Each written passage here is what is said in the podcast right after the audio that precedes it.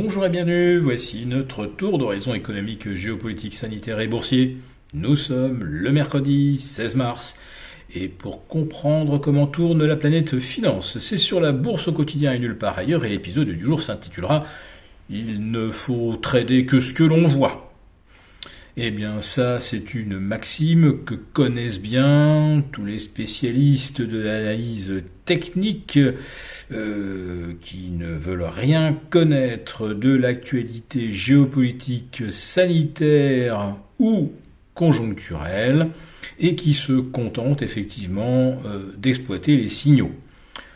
Euh, en vérité, hier soir, mardi 15, il n'y avait pas grand-chose à se mettre sous la dent pas vraiment de signal exploitable. Un CAC 40 qui butait pour la troisième fois sous les 6400 points. Ce point de bascule que vous connaissez bien, car en dessous des 6004, on pouvait s'attendre à aller chercher la zone euh, de correction du marché des moins 20%, ce qui nous ramenait aux alentours de 5850. Donc hier, en clôturant à 6004 et pas au plus haut du jour, peut plutôt s'attendre à ce que le marché consolide. Et aujourd'hui, il ouvre sur un gap de 2,5%. Bon, ça, on ne peut pas vraiment le, le, prévoir, on ne peut pas vraiment le jouer. En revanche, la suite des événements, aller chercher 6630, ça, graphiquement, eh bien, ça correspondait à un ancien support de euh, fin janvier, début février. Donc ces 6630, on aurait pu éventuellement les envisager, mais le déclenchement de la hausse, ça, personne ne l'a vraiment vu venir. Le CAC 40 a donc repris euh, plus de 870 points par rapport à ses planchers, autrement dit 15%, plus 15 depuis le 7 mars, enfin mettons plutôt le 8 au matin.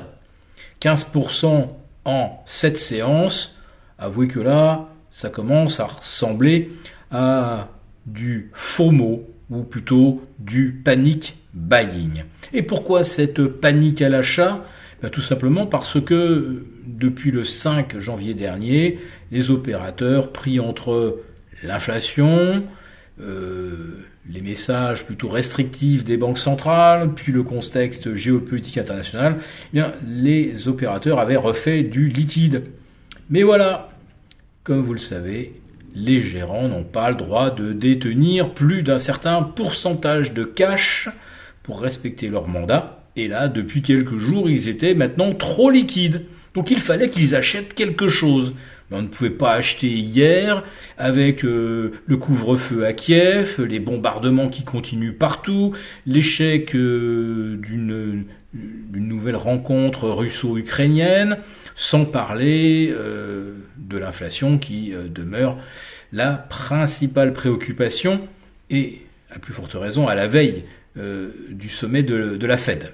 Donc hier, il n'y avait pas vraiment de raison de payer, mais aujourd'hui, eh bien, il faut trader ce qu'on voit. Vous n'avez pas le choix. Le marché d'un seul coup s'échappe à la hausse, vous êtes obligé de suivre. Ça ne demande aucune réflexion, aucun jugement géopolitique. Et, si demain ça retombe de 5%, ce n'est pas grave. Tout le monde aura fait absolument pareil. Vous ne pouvez pas faire différemment de votre voisin. Donc quand ça explose à la hausse, vous achetez, ça prend 3%, vous achetez, ça prend 4, vous achetez encore plus, ça prend 5, vous vous précipitez littéralement, vous ne savez pas pourquoi.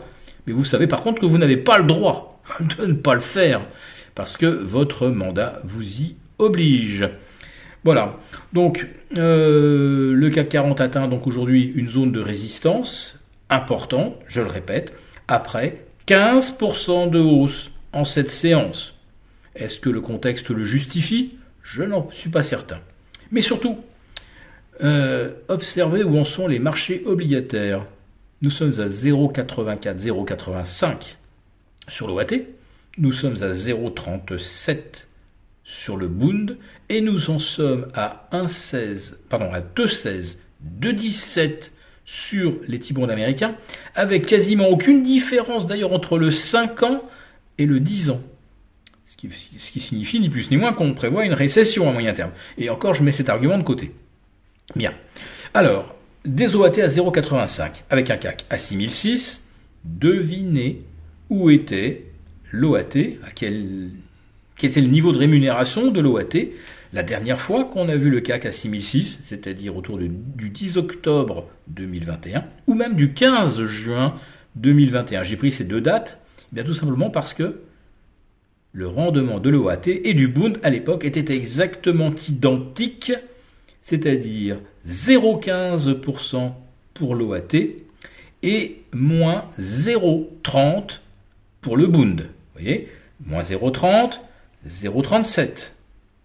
0,15, 0,85. Je pense que vous mesurez l'écart de rémunération.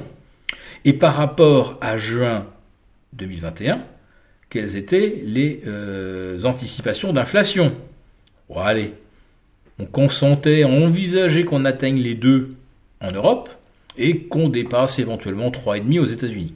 Nous sommes maintenant au double, 7,5 aux États-Unis et probablement au-delà de 5,5 voire 6 en Europe.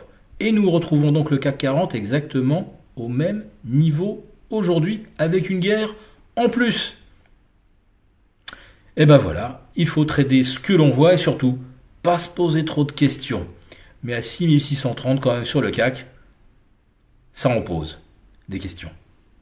Si cette vidéo vous a plu, n'hésitez pas à nous mettre un pouce. Rendez-vous demain avec nos abonnés des affranchis.